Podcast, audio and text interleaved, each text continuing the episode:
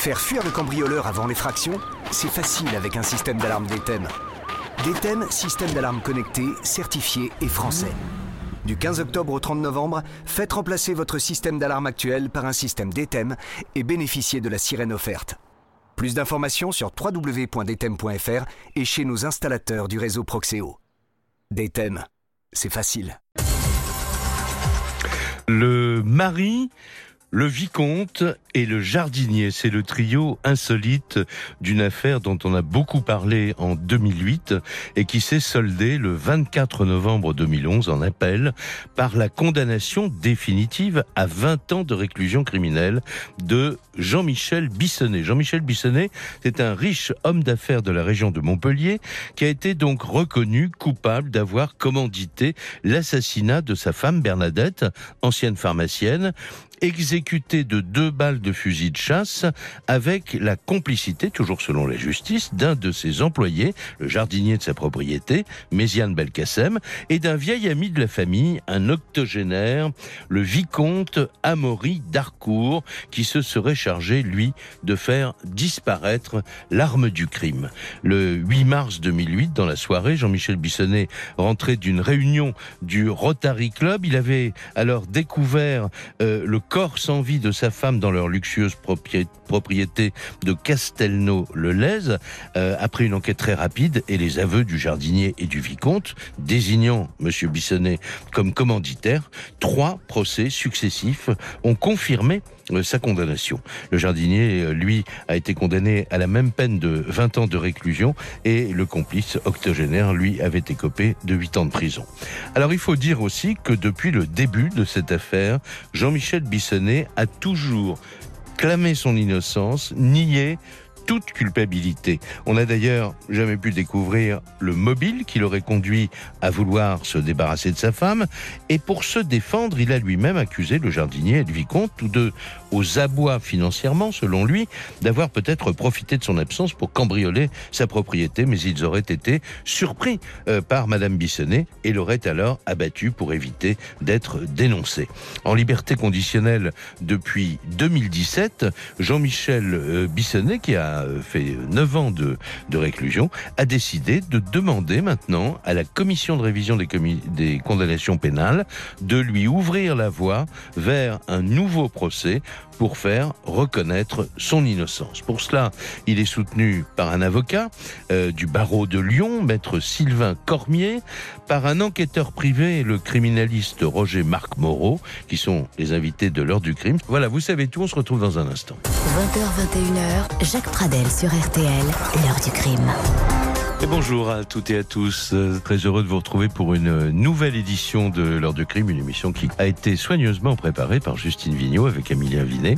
Et c'est Marc Bisset qui est à la réalisation technique de cette émission, au cours de laquelle nous allons d'abord revenir sur une affaire assez ancienne, donc euh, la mort euh, d'une ancienne pharmacienne dans une propriété luxueuse pas loin de, de Montpellier, l'accusation de son mari dénoncé par un jardinier et un vicomte, un noble euh, octogénaire euh, ami de la famille, et puis ensuite euh, une, sorte de saga judiciaire qui va se terminer après deux procès et demi par une condamnation définitive à 20 ans de prison de celui qui a abattu cette femme de deux balles de fusil, le jardinier, et puis 20 ans également pour le mari Jean-Michel Bissonnet, accusé donc d'avoir été le commanditaire de l'affaire. Maintenant, bien sûr, euh, l'actualité dans cette affaire, c'est que euh, Jean-Michel Bissonnet, qui a effectué, euh, je crois, 9 ans de réclusion, a été en 2017 mis en liberté conditionnelle. Eh bien, il demande à la justice de lui offrir la voie d'un autre procès pour faire reconnaître son innocence, parce que depuis le début de l'affaire, il a toujours dit qu'il n'était pour rien dans cette dans cette affaire et qu'il avait été à la fois dénoncé et condamné à tort. Alors pour en parler, euh, Michel Marie, journaliste au Nouveau Détective, on a compris euh, en écoutant le résumé euh, rapide de cette histoire qu'elle a dû intéresser vos lecteurs et vous, vous connaissez particulièrement bien ce dossier. J'ai suivi les procès de ces trois accusés Je pense qu'on en parlera tout à l'heure. Oui, oui, mais euh, et puis euh, vous avez aussi rencontré euh, ces personnages. Hein, J'ai surtout rencontré Amaury Darcourt à une période où il était en liberté après le premier procès. Après le premier procès. Alors on en reparlera tout à l'heure. Maître Sylvain Cormier du barreau de Lyon est avec nous et merci d'avoir accepté de venir parler de ce qui n'existe pas encore, puisque maintenant c'est un, un, processus qui s'engage. Si j'ai bien compris, vous êtes l'avocat de Jean-Michel Bissonnet. Et qu'est-ce que vous apprêtez à faire Alors comment on, fait pour euh, revenir sur tout cela après euh, un feuilleton judiciaire aussi d'aussi nombreuses années? Oui, c'est terrible parce qu'en fait, on va se lancer dans ce qui ressemble à un marathon, un nouveau marathon judiciaire. Euh, alors qu'aujourd'hui, Jean-Michel Bissonnet est libre, il a obtenu une libération conditionnelle. Oui mais c'est un homme qui, euh, qui, refuse. il aurait pu décider de se laisser, de se faire oublier maintenant. De se faire oublier, la vie était confortable pour lui. C'est un homme qui refuse euh, le principe de cette condamnation. Il est innocent, il va se battre jusqu'au bout. Mmh. Donc je suis saisi pour lancer un processus de révision. Et euh, la loi a changé depuis peu. On, on, peut faire les choses différemment. Avant, on devait quasiment arriver avec un fait nouveau, avec un fait nouveau qui prouvait quasiment. Hein, c'était, c'était pas dit, mais c'était ça, et qui prouvait l'innocence. Et on enquêtait pour voir si c'était bien sûr. Donc euh, personne n'y arrivait ou presque.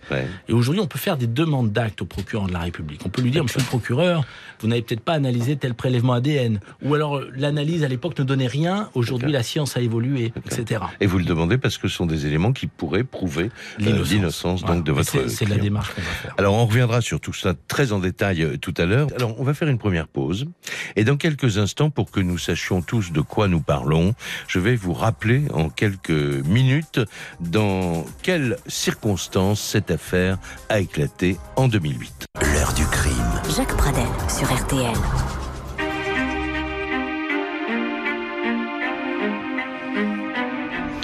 Nous sommes le 11 mars 2008. Ce soir-là, Jean-Michel Bissonnet, un riche pied noir en retraite, rentre chez lui dans sa luxueuse villa des environs de Montpellier après une soirée passée au Rotary Club.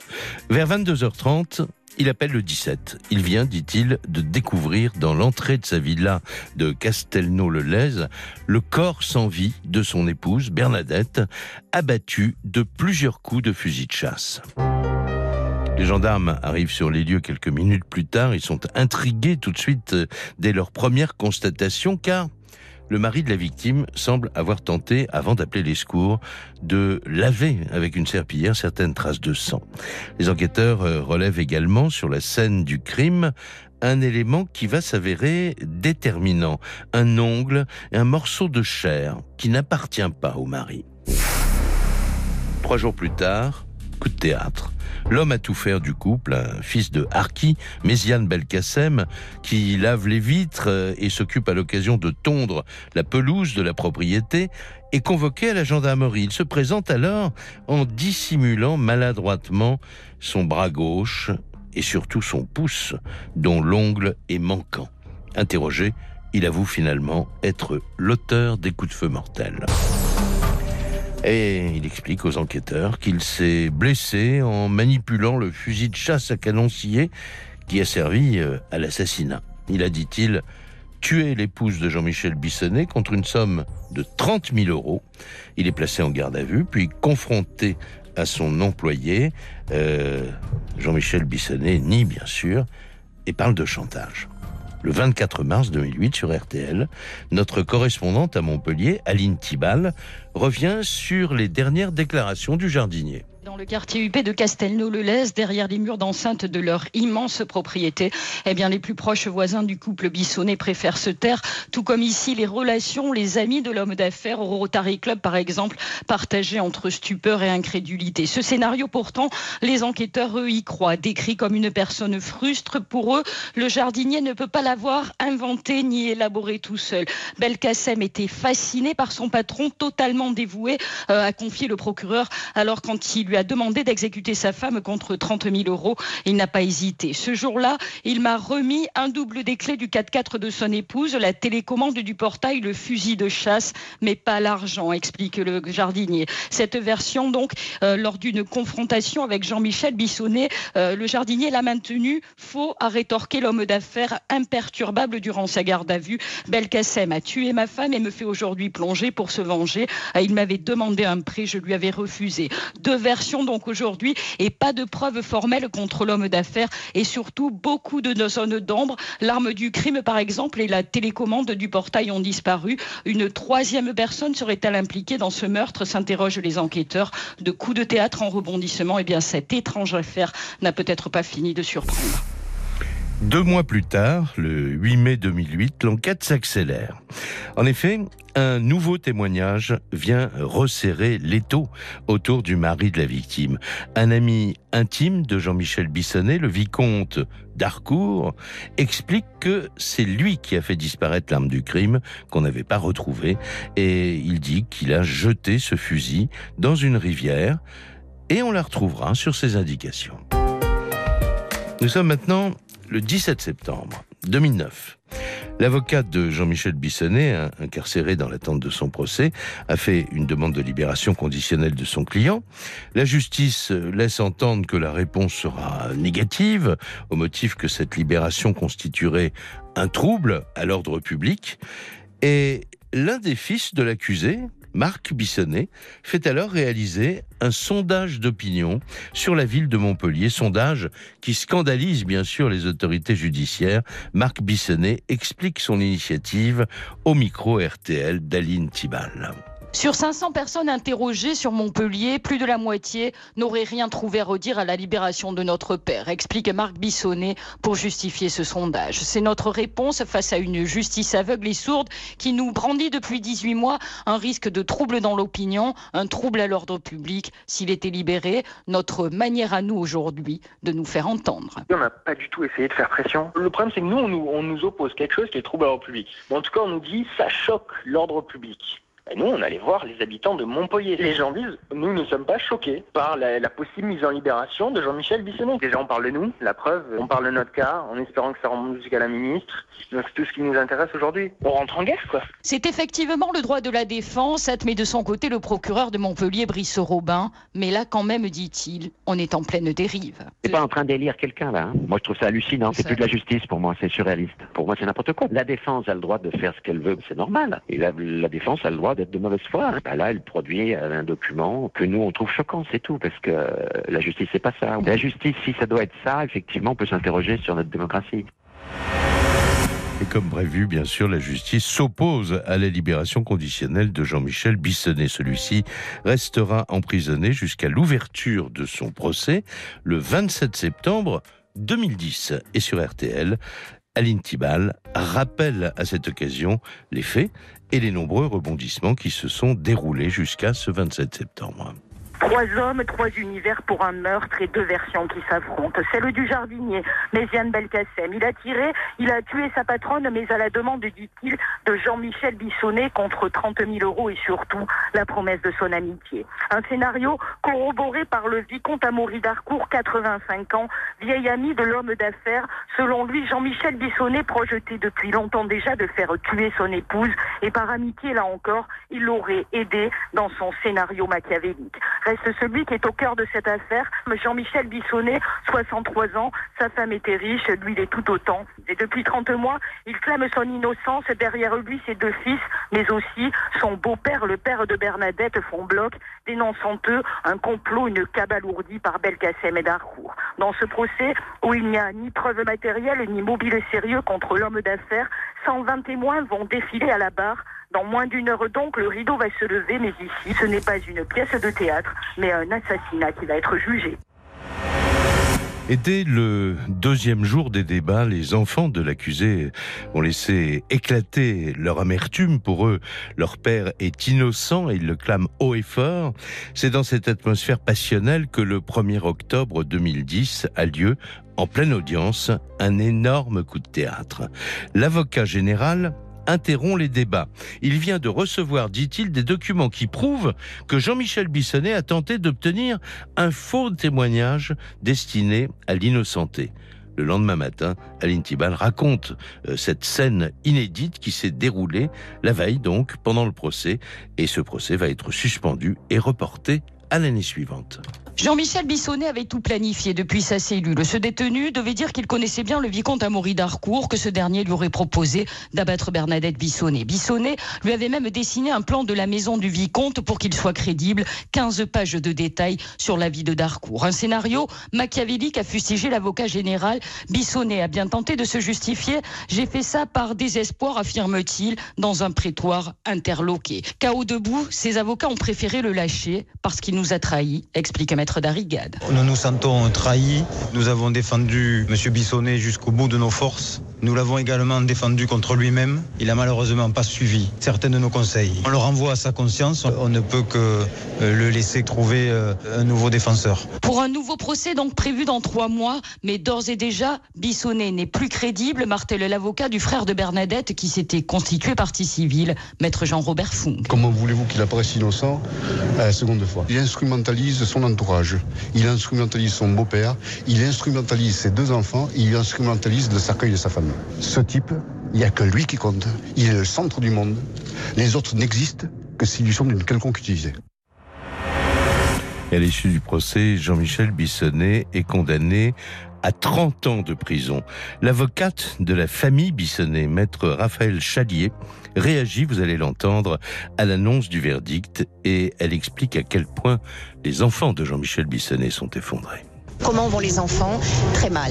Ils ont reçu un coup de massue derrière la tête, ils sont effondrés.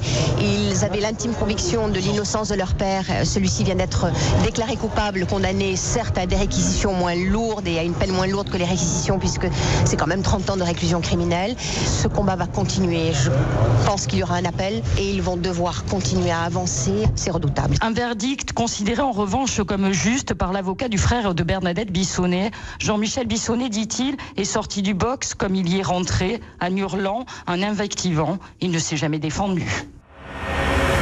Et bien sûr, euh, Jean-Michel Bissonnet, euh, qui continue à clamer son innocence, fera appel de cette décision. En 2011, il sera condamné à 20 ans de réclusion criminelle par la cour d'assises de l'Aude à Carcassonne. Et maintenant, il demande la révision de son procès. Nous en parlons avec mes invités dans quelques instants. Jacques Pradel sur RTL. Alors nous allons maintenant euh, parler avec euh, mes, mes, invités. Nous allons revenir sur euh, différents éléments de cette histoire, mais il fallait cela remettre en tête dans un petit instant avec maître Sylvain Cormier du barreau de Lyon, donc qui va porter pour Jean-Michel Bissonnet cette demande de, de, révision. Il y a un long chemin à faire, peut-être des actes à demander à nouveau au juge, puisque la loi le permet maintenant. Il va nous expliquer tout ça en détail dans un petit instant. Mais d'abord, Michel Marie, euh, évidemment, vous avez suivi cette, cette histoire. Vous avez rencontré un certain nombre de protagonistes de cette affaire, et notamment euh, ce vicomte euh, Amaury d'Harcourt, euh, octogénaire, euh, enfin assez vert d'après tous les, témoignages. Et cet homme, vous l'avez rencontré, je crois, après le, premier procès, ou enfin à un moment où il était en liberté, et il a accepté de vous recevoir et de parler avec vous. Oui, tout à fait. J'ai rencontré Amaury d'Harcourt euh, juste après le, le, premier procès qui a été renvoyé pour euh, suite à, à cette l'incident dont on parlait tout à l'heure, voilà, de subordination de témoins. Donc, euh, il est rentré chez lui du côté de la Sologne mmh. et il habitait un endroit, un endroit très étonnant. C'est un petit peu un village gaulois. Il y a un terrain gigantesque. Je crois que c'est plusieurs centaines d'hectares, entièrement clos et un château. Et après plein de petites maisons. Mmh. Et Amaury d'Harcourt habitait dans une de ces maisons. Mmh. Et il avait accepté de me recevoir. On avait un peu sympathisé, on avait un peu discuté pendant le procès. Et donc, de façon un peu exceptionnelle, il m'avait, il m'avait accordé une interview. On avait passé la journée ensemble. Et c'est vrai que ce personnage euh, n'était pas a priori destiné à finir dans un box dans une cour d'assises. Mais c'est vraiment un type complètement euh, farfelu. Enfin, il est complètement atypique. Il a été l'organisateur des chasse de Giscard d'Estaing à une époque. On lui a vaguement euh, prêté un passé d'agent secret euh, au SDEC à l'époque. Ah et il était le copain de Bissonnet depuis une quarantaine d'années. Et il se retrouve mis en examen pour complicité d'assassinat dans cette, euh, dans cette affaire. il dira toujours que lui, il était monté dans cette affaire, si j'ose dire, pour, pour donner un coup de main, pour aider et pour faire disparaître l'art du crime qu'il avait jeté dans une rivière. il vient à l'amitié. Il vient à l'amitié. et vous confirme tout ça quand vous ah avec lui Là-dessus, il faut qu'une aucune difficulté. Bon, il, il accable un peu Bissonnet, il accable également euh, Belkacem, enfin Méziane Belkacem. Qui, lui a tiré. Hein, qui lui a tiré, d'ailleurs il le reconnaît, et puis il laisse surtout un morceau de doigt euh, sur la scène de crime, mhm. puisque c'est un canoncier, et, et Méziane Belkacem, quand il tire, a son doigt devant le canon, et quand le coup part, évidemment, le doigt euh, est ah. un petit peu endommagé. Et c'est ce qui permettra d'ailleurs aux enquêteurs de le confondre via l'ADN, et puis via surtout le pansement qu'il a, qu'il a au doigt. Alors lui, Méziane Belkacem, c'est un type très simple, dans une situation pécuniaire euh, difficile, complexe, et qui voue une espèce de reconnaissance éternelle à Bissonnet, parce que Bissonnet est pied noir, et donc euh, il y a cette, euh, cette, collusion entre, entre Méziane Belkacem et Bissonnet. ils se parlent, il, Bissonnet est le seul à lui offrir un café, à lui demander comment il va. Enfin, ce type est dans une solitude épouvantable. il l'accuse quand même d'avoir été le commanditaire oui, du crime, après, quand même. Mais à cette époque-là, et c'est probablement pour ça, si euh, Bissonnet était coupable, c'est probablement pour ça d'ailleurs qu'il accepte, que Méziane acceptera euh, d'exécuter, enfin c'est ce qu'il explique en tout cas. Mais pour en revenir à, à tous ces personnages... qu'il n'avait touché, euh, pas touché un, centime. Alors moi, moi je n'ai pas rencontré Méziane ah, Belkacem parce que lui il était incarcéré, donc il n'était pas libre hein, au moment du procès. Mais alors vous disiez tout à l'heure que ils étaient, enfin que Méziane Belkacem lui avait des gros problèmes d'argent. Mhm. et le vicomte aussi, il roule pas sur l'or hein, Alors, le vicomte, un, détail truculent, euh, sa fille est venue euh, déposer à la barre, sa propre fille, et il vient donc d'une famille assez aisée, mhm. il y avait beaucoup de biens, beaucoup d'argent, et sa fille dira de lui, il a réussi une seule chose dans sa vie, c'est à nous ruiner complètement. D'accord. Voilà.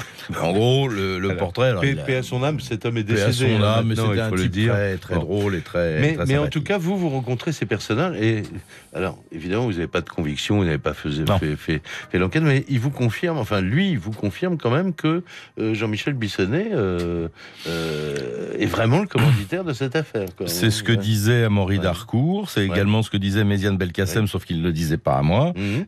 il l'a dit à la cour d'assises. Et, et, maître Sylvain Cormier, puisque vous êtes entré évidemment dans ce dossier, vous l'avez lu, relu, etc. comment vous expliquez ça? Parce que Jean-Michel Bissonnet va dire, lui, il a une autre lecture des choses. Lui dit, ces, deux-là, Amaury Darcourt, mais je ne sais pas ce qu'ils ont de commun, et, le jardinier vont aller faire en sorte un, cambriolage en son absence, puisque lui est au Rotary Club ce soir-là, et ce cambriolage aurait mal tourné? C'est ça sa version? Oui, mais il va mettre, en fait, il va mettre très longtemps à comprendre ça. Mmh. Parce qu'au départ, il parle pas du tout de Darcourt. Il imagine pas un seul instant que Darcourt, son ami, est mêlé à ça. Pas une seconde. C'est Darcourt qui va plonger tout seul dans le dossier. Parce qu'il va, il est dans un repas avec des amis, ce soir-là, mmh. et il les, plante, il leur dit, il faut à tout prix que j'ai cherché ma polaire, j'ai oublié ma polaire, euh, il faut que je la récupère au domicile de, de, mon ami Bissonnet. Et part au milieu de la nuit, à 21h, à une heure qui correspond à l'heure du crime. Ah, et il revient. Et il va ça va être mentionné, il va en parler. Les gendarmes disent tiens, c'est curieux, ils vont vérifier ce trou dans l'emploi du temps et ça va correspondre. Donc Darcourt plonge un peu tout seul dans le dossier. Bissonnet, Jean-Michel Bissonnet, va parler lui de Méziane parce qu'il a un doute il va dire je, me demande si c'est pas mon. En fait, on l'a appelé le jardinier, etc. Il venait laver les vides deux fois par an, ouais, mais pas vraiment l'homme à tout faire, ce qui ça suppose une constance, de, une présence constante d'un de petits travaux. Il faisait des euh, travaux une à deux fois par an. C'était à peu près. Ah, euh, Méziane dit ça et Jean-Michel Bissonnet dit ça. d'accord. Donc il vient deux fois par an pour faire des, laver les vides, de, une remise un peu à nettoyage de la maison. Et euh, il lui demande de l'argent pour acheter une voiture. Et Jean-Michel Bissonnet dit non. Non, non, je vous prête pas de l'argent, etc. Donc lui, il va dire, écoutez, je me demande s'il n'y aurait pas, Comme faudrait je pas pas interroger. d'argent, Euh, euh, ouais. Est-ce qu'il aurait pas lui-même prendre- qui incite Et qui en parle les, les, les gendarmes donc à aller euh, s'intéresser au cas de de, de, de, de Belkacem. Méziane Belkacem. Et moi, je- quand je découvre ça, Ouais. sachant que Méziane Belkacem s'est blessé sur la scène de crime, si c'est Bissonnet qui l'a commandité, il le sait. Donc, s'il le mentionne, ça va être découvert tout de suite. Il peut pas en parler. Alors, c'est plus. un, un premier, une première piste euh, euh, à suivre. Il y en a d'autres. J'imagine que vous ne pouvez pas tout dévoiler des demandes que vous allez faire à la justice, mais vous allez nous expliquer dans un instant quel chemin euh, vous allez prendre et comment vous allez, euh, comment dire, convaincre, vous l'espérez en tout cas, tenter de le et Jean-Michel Bissonnet également l'espère, convaincre la commission de révision des condamnations pénales de lui donner la chance d'un autre procès pour prouver son innocence. Retour de l'heure du crime, Jacques Pradel sur RTL. Alors nous retrouvons euh, Michel Marie et maître Sylvain Cormier. Ce que je n'ai pas dit tout à l'heure, euh, maître Cormier, euh, c'est que euh, vous êtes donc, euh, je le disais ça, euh, du barreau de Lyon. Vous êtes également le président du projet Innocence euh, Project France. Euh, c'est un, un collectif d'avocats, mais il y a aussi maintenant des magistrats et peut-être des, des policiers aux États-Unis, en tout cas, euh, qui se sont donnés pour mission de sortir de leur situation des personnes condamnées à tort. Et euh, donc vous êtes l'antenne française de. Donc je suppose qu'avec cette autre casquette, si vous occupez du, cas euh, de Jean-Michel Bissonnet, c'est parce que vous avez quand même une vous vous battriez pas pour quelqu'un dont vous pourriez penser qu'il n'a pas été condamné à tort. Oui, et puis je crois que euh, la situation de ces personnes qui sont qui ont été définitivement condamnées, qui ont qui ont tout perdu. Euh, l'amour de leurs proches, enfin, euh, c'est très compliqué comme situation, qui sont désespérés euh, et qui sont accusés. Pour Jean-Michel Bissonnet, il est accusé du pire. Sa femme, il- l'aime, il l'aime encore, et, et il est accusé de l'avoir tué. C'est insupportable pour lui. C'est une brûlure. Et le fait que ces personnes n'aient plus aucune chance ou presque plus, c'est une situation qui me, qui moi, qui me touche particulièrement. Mhm. Alors, évidemment, c'est très difficile parce qu'il y a euh, dans cette affaire, j'imagine, un faisceau euh, d'éléments qui ont euh, emporté l'intime conviction des jurys, puisqu'il y a eu plusieurs, euh, plusieurs procès. Alors, qu'est-ce que vous apprêtez à faire pour remonter la pente? Alors, est-ce qu'il y a eu un faisceau de présomption Je crois pas. Il y a eu deux personnes. Il y a eu euh, Méziane qui a dit moi j'ai fait ça euh, sur ordre, et Darcourt qui a dit moi euh, j'ai fait ça pour rendre service. Mais, en il y a eu une accusation, il y a eu des plaidoyers. Bien sûr, oui, oui, et, mais et- et il y a un jury rien, quand même rien n'est populaire. venu et, rien, rien d'objectif n'est venu étayer ces dires. D'accord.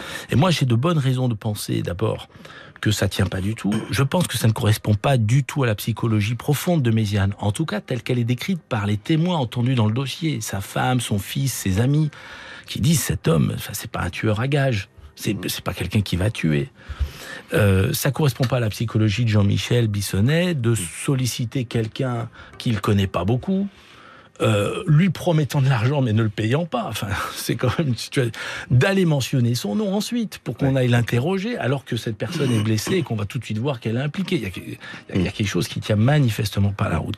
Moi, si on me demandait ma conviction personnelle, j'ai l'impression que c'est un accident qui a euh, Quand je dis un accident, c'est- un- au un départ, accident Moi, je pense que c'est un vol qui tourne mal, de Ouais, de un peu un peu branquignolesque Ouais. et au Mais, départ. et Alors, je vous ai pas posé la question. Est-ce que, euh, que Méziane Belkacem connaît le vicomte d'Harcourt Oui, ils se connaissent, on le sait, mais depuis peu, depuis peu, et on, on a retrouvé des contacts téléphoniques la veille, donc c'est quand même pas anodin. Ouais. Sont vus qu'une fois. Oui, hein. oui. Mais euh, Darcourt dit euh, à Méziane, je vais t'embaucher. Enfin bon, euh, on- rien.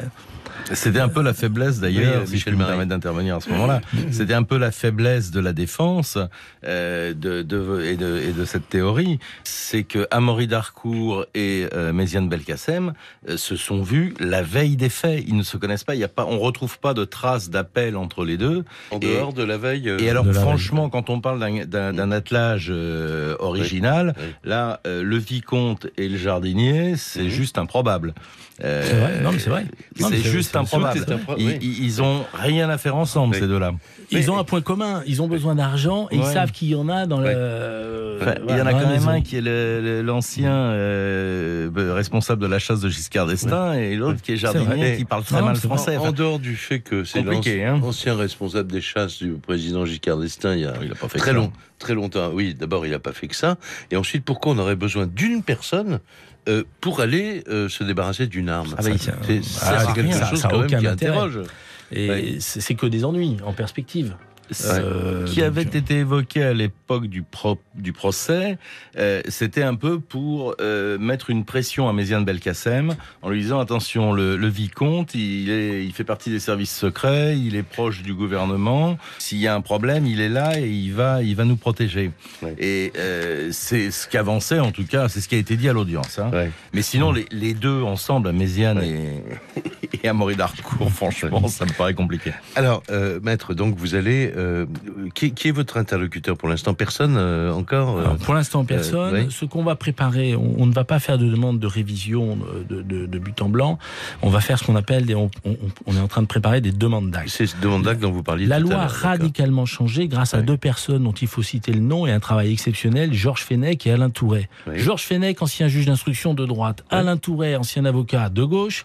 Les deux présidents la, la commission de l'Assemblée nationale sur le projet de loi sur la révision, s'entendant comme larron en foire, et ayant fait un travail remarquable d'audition de, spécialistes, de praticiens, de journalistes. Dire comment mettre le, plus de chance du côté de gens qui, contestent une décision de justice On n'a pas euh, découvert toutes les erreurs judiciaires. Il y a des erreurs qui sont cachées sous le tapis. C'est de l'intérêt de personne de les y laisser. Il y a des coupables dehors et il y a des innocents dedans. Bien sûr. ça intéresse tout le monde euh, de remettre les choses à leur mhm. place. Et donc, une des propositions que j'avais été que j'avais faite, c'était de leur dire il faut qu'on puisse permettre à un condamné définitif de faire une demande d'acte. Moi, c'est le dossier Marc Machin qui m'avait frappé. Oui, Marc Machin, qui avait été euh, accusé et condamné. Accusé à tort, bien sûr, condamné. Euh, D'avoir tué une joggeuse. Et sous les ongles de la joggeuse, il y avait des prélèvements ADN. Mhm. C'était pas celui de Marc Machin, mais on les avait pas analysés parce que Marc Machin avait avoué en garde à vue. c'était un tel coupable idéal, bien sûr. Bien sûr. Alors, on va, on va euh, reprendre, on a encore euh, quelques minutes devant nous dans un petit instant, pour parler aussi de la question du mobile et pour peut-être euh, s'intéresser à ce couple, parce que quand on se dit, ah ben alors, il y avait peut-être de l'eau dans le gaz, comme on dit, dans le couple, quel aurait pu être le mobile de Jean-Michel Bissonnet? On va en parler tous ensemble dans un tout petit instant. Jacques Pradel. L'heure du crime. Nous sommes donc euh, toujours euh, avec Michel Marie, le journaliste, euh, et maître Sylvain Cormier. On parle de l'affaire Bissonnet avec donc cette cette volonté de cet homme qui a passé 9 ans de réclusion, condamné à 20 ans de prison, en liberté conditionnelle. Il n'a pas le droit de s'exprimer. Hein, je crois que oui, il peut pas, il n'a pas le droit de s'exprimer. Ça fait partie d'une des conditions de, de, sa voilà, liberté. De sa, liberté. Et bon, il pourrait se faire oublier. Ben non, il s'adresse à vous, à, à d'autres pour maintenant euh, engager un processus, on va dire, euh, de, de, révision de sa condamnation euh, pénale. Alors, vous nous disiez, vous allez faire des demandes d'actes, mais je disais aussi que finalement dans cette histoire, alors évidemment, on se pose toujours la question euh, dans un couple, quand euh, l'un des membres du couple meurt comme ça, est-ce que ça peut pas être quelque chose de passionnel, des, des relations? Ce, ce, couple, vous le décririez comment? Vous, vous le connaissez finalement sur papier, les relations, euh, mais il vous parle de, des relations qu'il avait. Tout à l'heure, vous disiez, il aime encore sa femme. Oui, il, vous en, parle? Oui, il en parle très souvent. Et quand on lit le, le, le dossier, ce qui est assez frappant, c'est qu'on a une quasi-unanimité pour dire c'est un couple qui s'entendait vraiment très bien. il y a forcément pas de problème d'argent, on est d'accord Pas de problème d'argent. Elle est aussi riche que lui. Enfin, ils ont une fortune quand même. Hein. Et, puis, elle, a sa propre activité, elle est pharmacienne, euh, son activité marche très bien. Euh, il, a, il, a, il a vraiment aucun mobile et euh, on évoque. Mais quel mobile la justice a-t-elle avancé C'est un problème, ils en ont pas. on a essayé d'en créer un artificiellement. On a dit oui, il a consulté des sites pornographiques. Ça voulait dire que le couple allait pas si bien c'est vous dire à quel point on a dû aller chercher loin des, des, des, des, prétextes. Des, oui, on a trouvé des, euh, des comment dire Des consultations. Euh, oui, non, mais sauf qu'elles n'avaient pas été activées, donc il n'est jamais allé sur les. Oui, j'ai lu ça euh, dans le dossier. Bon, donc voilà quoi. donc très artificiellement, on a essayé de dire tout n'est pas si rose dans ce couple. Mais Et elle, elle n'avait pas d'amant. non, je pose une question. On va pas faire de langue de bois. Non, hein, mais, non, non, non, mais c'est important. Oui, Michel Marie, c'est toutes les questions qu'on se pose toujours dans ce genre de. Dans, ce dossier, je pense que le mobile a été un petit peu égaré parce qu'on avait deux co-accusés qui euh, désignaient, euh, Jean-Michel Bissonnet. Donc ça, c'est le premier point. Et euh, sinon, le, ce qui se dégage au moment du procès, c'est que l'argent, c'est elle qui l'avait. Et il avait investi dans ses affaires grâce à son argent. Elle lui a fait vendre sa pharmacie. Enfin, elle avait euh, de son plein gré mmh. vendu sa pharmacie. Elle avait mis à disposition une somme importante d'argent. Et lui, qui est un magicien de, de, de la finance, avait réussi à faire prospérer, tout ça, voilà, fructifier. Et ils avaient une maison qui a acheté, voilà, une hein. extraordinaire maison. Je crois qu'elle faisait 25 pièces. Euh, il était très attaché à cette maison. Elle, euh, au moment de sa mort, était euh, très en retrait. Elle sortait peu, elle faisait du sport, elle mangeait bio, elle avait une vie, elle menait une vie très très réglé, et lui s'en plaignait un peu en disant bon finalement il s'ennuyait un peu. On Ça fait pas un mobile, on est bien d'accord. On imagine que les services d'enquête ont dû euh, passer au crible ah, ils ont vraiment les, moindres éléments de la vie de l'un et de, et de l'autre quand même. Non là il y a rien. Euh, Alors qu'est-ce que vous pouvez dire sur les demandes d'actes? Je veux pas vous, passer à la question. Alors non mais l'émission, mais je peux pas rentrer dans les détails, mais je peux dire plusieurs choses. Moi je suis persuadé que tout le monde n'a pas tout dit ou n'a pas dit toute la vérité. Ah, d'accord. Moi je pense que les gens vont parler. Donc ça veut dire qu'on peut demander comme acte de réinterroger, de d'auditionner. Moi, ça, c'est une euh, piste très sérieuse que j'envisage. Il y a des analyses techniques que l'on peut demander. Elles sont compliquées, mais mhm. je vous donne un détail tout bête. Le dessus de lit a disparu. Le couvre-lit a disparu. Euh, on, a passé la maison au crime. Ce couvre-lit, à quoi il a pu servir En revanche, il y a une somme d'argent très importante qui n'a pas été, qui n'a pas été touchée. Ah, Moi, c'est pour ça que je, crois vraiment euh, au vol euh, avec un, un, assemblage hétéroclite, improvisé, qui tourne mal. Ils sont surpris et puis c'est. Donc là, vous allez demander certainement des auditions, indiquer des pistes éventuellement à creuser à nouveau. Oui. Et je vais aller plus loin. Je pense que cette enquête a été menée à charge. Vous avez évoqué plutôt un, un tournant dans le procès qui, fait abandonner le dossier euh, par mon confrère Darigade, ce qui est interprété comme un, un aveu de culpabilité par tout le monde, tous les commentateurs d'ici. Euh, Alors, disons les choses, parlons-en. Subornation de témoins, parce que les gens ne savent pas exactement. Ça veut dire trouver un témoignage de quelqu'un pour l'innocenter. De complaisance. Voilà, de complaisance en promettant de l'argent. Et, et, alors lui, il va répondre, il va dire, mais moi, tout le monde ment.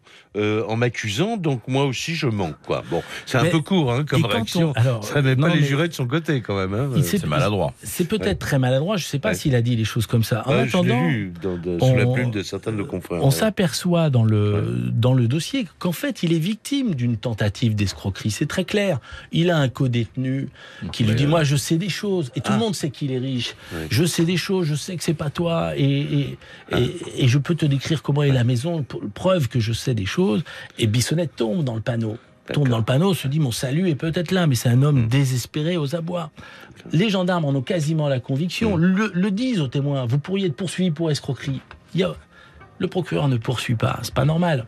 Hmm. Du coup, un espèce de, de, doute subsiste qui est éminemment défavorable à Jean-Michel Bissonnet. ça, a pesé très lourd bien sûr. Mais c'est une injustice qu'on lui a faite et l'enquête pour ça était tout à fait partiale à charge. Les enquêteurs savaient qu'il y avait une tentative d'escroquerie à l'encontre de Bissonnet. Ça va être, vous êtes un peu comme un sportif qui s'apprête à la compétition là, non J'ai l'impression. vous bon. sentez remonter. Et, ses enfants, ses enfants sont toujours avec euh, avec lui. Euh... Alors on en a parlé. Pour les enfants, c'est très dur. Euh, je, je, pense qu'il. Parce que c'est leur mère qui est morte. C'est leur mère qui est morte. Et je pense que remuer ce passé extrêmement douloureux est pour eux une, une blessure qu'ils qui, qui, redoutent vraiment. Et c'est, je, dois honnêtement, si on dit les choses honnêtement, c'est accueilli, je crois, avec beaucoup d'angoisse et d'appréhension par les, par les fils. Écoutez, je vous remercie d'avoir fait le point avec nous, euh, maître. merci à vous. Merci infiniment. Merci, euh, Michel Marie. Vous allez suivre ça comme nous, hein, évidemment. Bien sûr. Euh, donc on, voilà, on racontera ça sur l'antenne d'RTL et dans les colonnes du Nouveau Détective. Je vous remercie beaucoup. L'émission est maintenant terminée.